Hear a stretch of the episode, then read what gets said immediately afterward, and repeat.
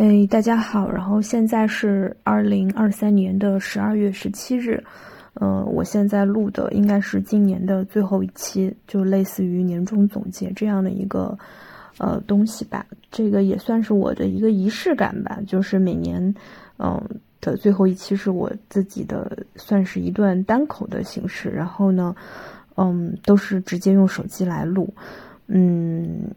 嗯，我之前也在想，就是今年可以去说什么呢？总结什么的呢？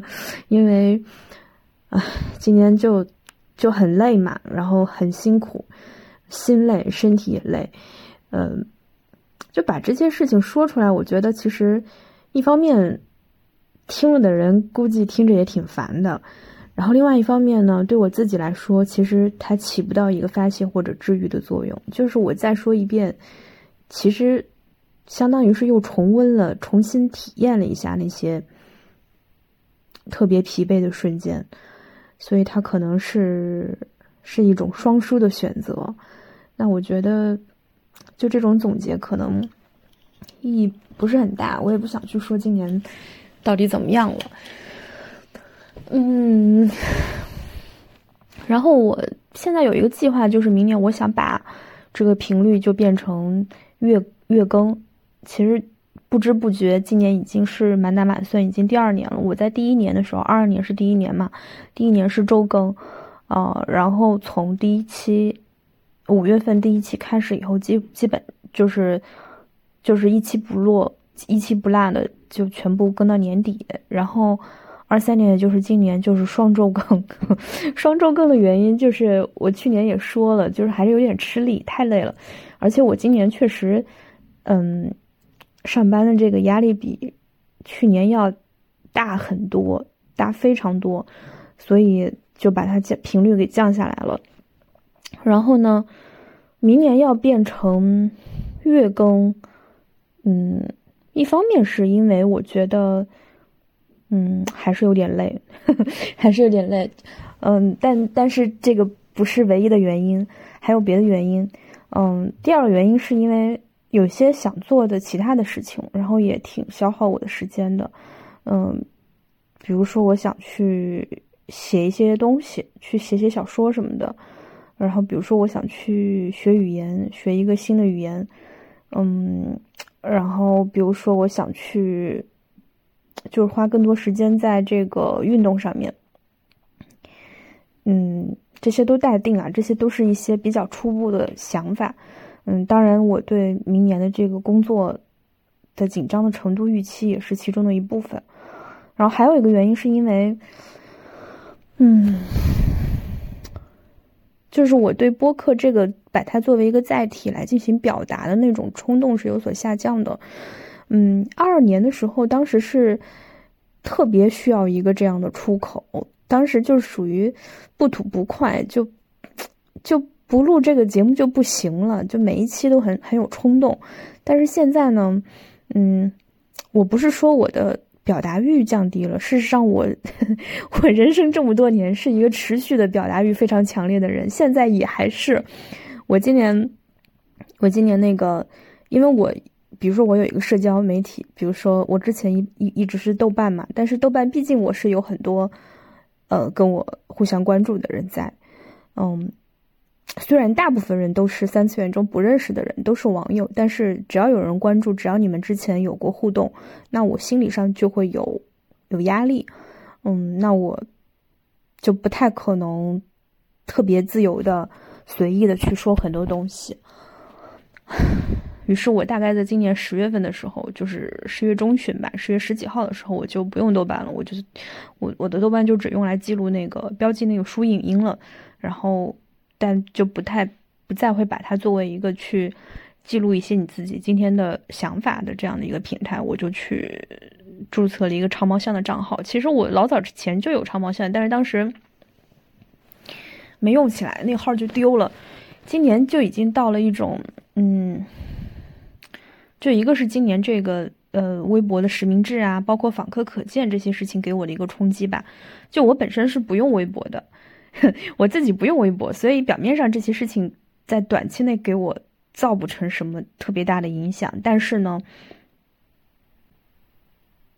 唇亡齿寒吧。就那个时间，就让我对所有的这种平台感到非常的不信任，而且，就这一切就让我在今年十月十五号十几号吧，我就去注册了一个长毛象。嗯，到目前为止。只有三个人关注我，其中一个是我的一个豆瓣的友邻，然后也是我这个播客的第一个听众，第一个 follower，就是，呃，friends 的第一个 follower，然后他又成为了我长毛象的第一个 follower，然后呢，呃，第二个人是一个机器人，他是每天会发一些新闻什么的，呃，他不是一个活人的账号。呃，就发一些华语的新闻。然后第三个人呢，我不知道他是谁，我不知道他是谁。他当时注册的时候，他只关注了我一个人，然后他也长时间内没有发表任何的呃都文。对，长毛象上的每一条那个东西叫做都文，他没有发过任何东西，就只关注了我一个人。而且他那个账号注册的时间和我注册时间差差不多。呃，但是后来他会发表一些东西，就发了十来条，就频率不太。高吧，就是他从十月到现在发了可能十五条，我从十月到现在，我看一下我发了多少条，我发了七百一十四条，我是那个十月，呃中旬，就是到十二月，就是俩月时间吧，就一个月发三百多条，也就是一天发十条以上的这样的一个频率在发东西，然后呢，就是。就是因为他在那里没有任何人认识我，而且长毛象本身它是你是需要去，嗯，需要需要魔法上网，而且它，嗯，本身是一个非主流的一个平台，它不像嗯 Twitter 啊，然后 Ins 呀，就是会，你还是有一定概率会碰到熟人的嘛，嗯。我就会有安全感，我觉得，我觉得我在那里说什么都 OK，所以我就我的那个话痨体质就又爆发了，就是每天都在上面说很多东西，很多东西，很多东西。其实很多东西在以前豆瓣一开始对我来说，它是一个树洞性质的，嗯，我就没有说。但是现在我在长毛像，我那个频率就有大大的爆发了。嗯，我其实以前大概在，应该是在我上大学的时候，当时我在贴吧有一个号，然后中间呢。那个是用来追星的一个号，就是跟一些粉圈的人在贴吧去玩，然后中间有一度呢，就是其中有一个人，他就觉得我皮下一定换人了，就他不相信那个人还是我，他有这个推断的一些原因，是因为一些很无聊的一些粉圈的纷争，他觉得我原来是一个什么什么样的人，现在我变成了一个什么什么样属性的人，就是你的属性变了，就，但我说这个事情的点在于。当他对我这么怀疑的时候，有另外一个人说：“这个绝对就是他，因为只有他才这么话痨。”就那个时候，就话痨就是我的一个标签，我就是很喜欢说话。所以，嗯，我的表达欲从以前到现在都很强，我就是很喜欢说话。但是呢，就是通过播客来说话这个途径、这个载体来说话，在我这里的那个。冲动是下降了很多的，就我觉得我可以试图试着用一些其他的方式来说话，哪怕就是找一个树洞在那里每天说很多，不需要有人听到，嗯，我的负担也会小很多，因为就其实即便我在树洞说话，我都会每天都会在想，我其中的某一条某几句会不会某一天被翻出来被人辨识，被我。三次元认识的人，或者不是三次元，就是二次元的一些网友，他们会不会觉得我的某一条背叛了大家的某一种主义，或者说，嗯，背叛了某一种共识？它不一定是一个政治上的共识，很可能是一个，嗯，不知道这个东西很很很微妙。但我相信，如果是一个经常在社交媒体上去发表一些言论的人，能够感觉到这些。会让你非常内耗的这些界限。嗯，那说回到播客，就是说，嗯，我对他的欲望变少了，因为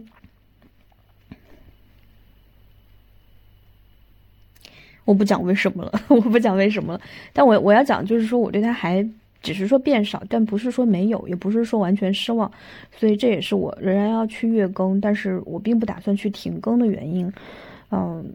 一个月一次，一年就十二次嘛。他，嗯，不打算停更的是我，他仍然是有对我有吸引力所在的。就我，我有的时候会突然爆发那种所谓的就是厌人症吧，就是就是想躲起来，然后自己一个人就刷刷抖音。我不刷抖音，我刷小红书，就刷小小红书刷到世界尽头。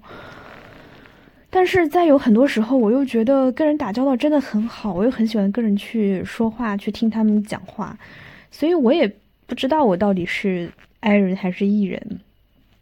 说到这个，就就是那个 MBTI，就我之前每次测都是 INTP，就从我高中的时候，我高中就十年前、十几年前、十几年前的事儿了，我就开始测 MBTI 了，然后到后来就一直是那个 INTP，但是。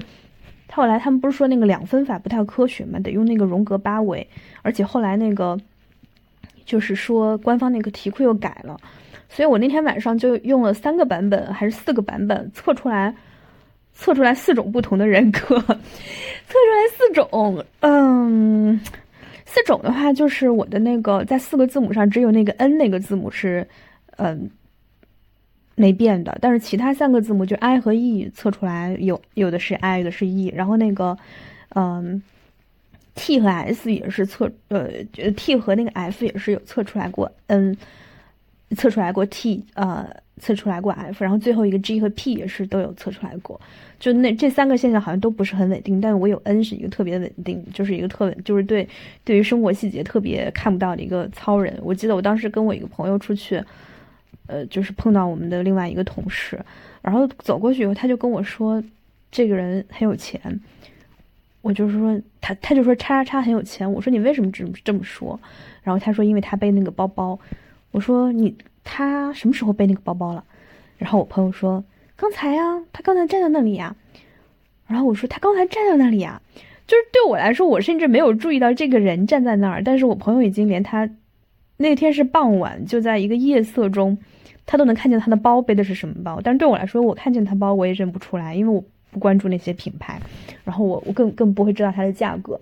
可是，首先我就没有看到这个人的存在，嗯。就我是对于这种物质的特别细节的，就这种这个物质不是说金钱的意思，我是指具有实体状态的这些东西。就比如说你今天是什么衣服，今这个什么颜色，这儿有个什么树，有个什么形状，就是我是一个广广义上的五谷不分、四体不勤。就是我分不清，不指的是五谷，我分不清所有东西，就是就在这方面特别不敏感，所以我是一个特别 N 的人，然后。说回来就是那个，嗯，说到哪儿？为什么说到 INTP 了？突然就是，嗯，对，说到 I 和 E，就是说，嗯，你到底是不是喜欢跟人去交流？我不知道，我有时候就想自己待着，然后有时候就想跟很多人聊天。那这个这个其实又回回到了这个播客的初衷，为什么叫 Friends 呢？就是我觉得我要跟我喜欢的人去聊天，然后把他们记录下来。那我现在觉得这个记录是有意义的，因为，嗯。这个其实，其实它除了你去想去传达一些想法、表达一些想法和记录一些想法，这些是所有的。你去做一个自媒体，你去做一个，或者你只是自言自语，不是一个对外公开形式的媒体，只是你自己去有一个树洞的初衷，都是你想记记住一些东西，然后以后你老了以后你可以回来看。但是呢？我当时一开始就打定主意做一个对谈播客，而不是一个单口，而且把它叫做 Friends 的一个原因，那是在区别于你想记录一些东西、传达一些东西、表达一些东西之外的一些原因，是因为它就是出于我对我和一些人之间关系的一种关心，因为其实其实这个可能也跟所谓的 N 型人格有关，就是我从我从初中开始，我就是一个。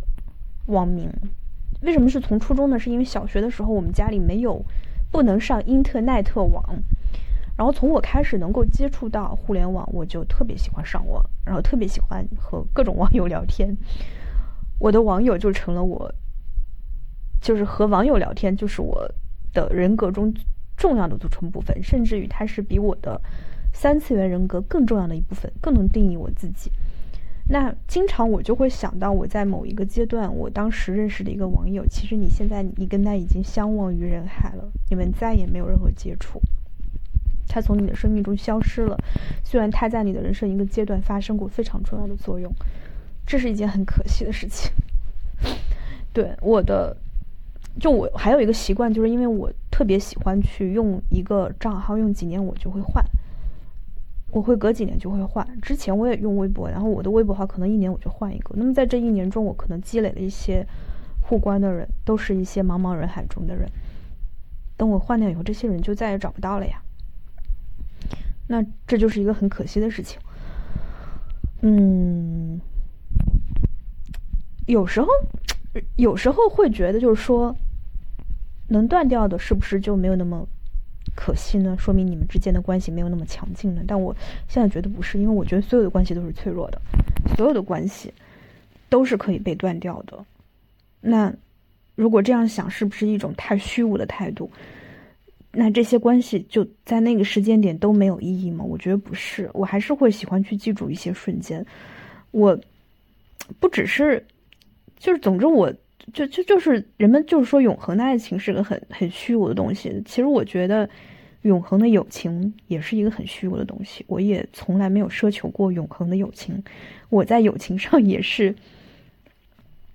只求曾经拥有，不不求天长地久。反正明年就继续和大家在播客相见吧。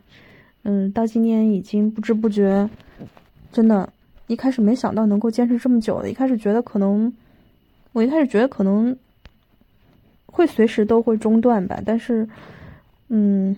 我我我还是很明智的，就选择了一个我能坚持下去的状态。就如果是做单口的话，我可能做不了这么久；或者说，如果找一个嗯固定 partner，大家一起做双人组的话，我也做不了这么久。呃，现在这种这种嘉宾形式就是一个最适合我的形态，是这种形式能够让我坚持到现在。嗯，已经有六十二期，已经有六十二期节目了。非常不容易，我觉得自己还挺了不起的。然后明年会继续，明年在选题上我也没啥想法。其实今年选题已经很随意了，明年也会很随意。之前有人问过我，就是就是我发现有些人他们比我自己对我的这个所谓什么数据啊、评论啊、点击率啊什么都都更关注啊。但我其实我是真的不在意这些东西。但这种这种自证会很困难，就别人。不信，不信，不信一个做花了这么多时间精力，做了这么多努力在一个事情上的人，他会不介意回报。但这是真的，就是好吧？就如果你们这样想，那我也没有什么办法。而且这也不重要，就是向别人证明自己是一种很愚蠢的行为。我不会向任何人抛凉粉的，然后我也。不接受任何对我的批批评和负面的评论。今今年收到了很多这样的评论，我全部都不接受。嗯，因为我只对我自己一个人负责。我也不把我的节目视作是一种产品、一种商品，它需要去讨好到一些人。它只是我个人的一个空间，它就跟我的 QQ 空间是一样的。当我发了一条 QQ 状态的时候，你跑来跟我说我这条怎么怎么着，怎么怎么着，需要进步一下、提升一下，那我觉得这是很可笑的一件事情。就我。不是被人去评头论尾的一个主播，我只是一个想交朋友，并且把我和我的朋友的一些美好时刻记录下来，然后分享给一些同样会享受这些美好瞬间的人。嗯，好了，就说到这里了。然后希望明年能有更有趣的一些瞬间分享给大家吧。然后希望大家明年都很开心，能够做自己想做的事。遇见自己想遇见的人，嗯，对，今年确实很不容易，但是还是活过来了。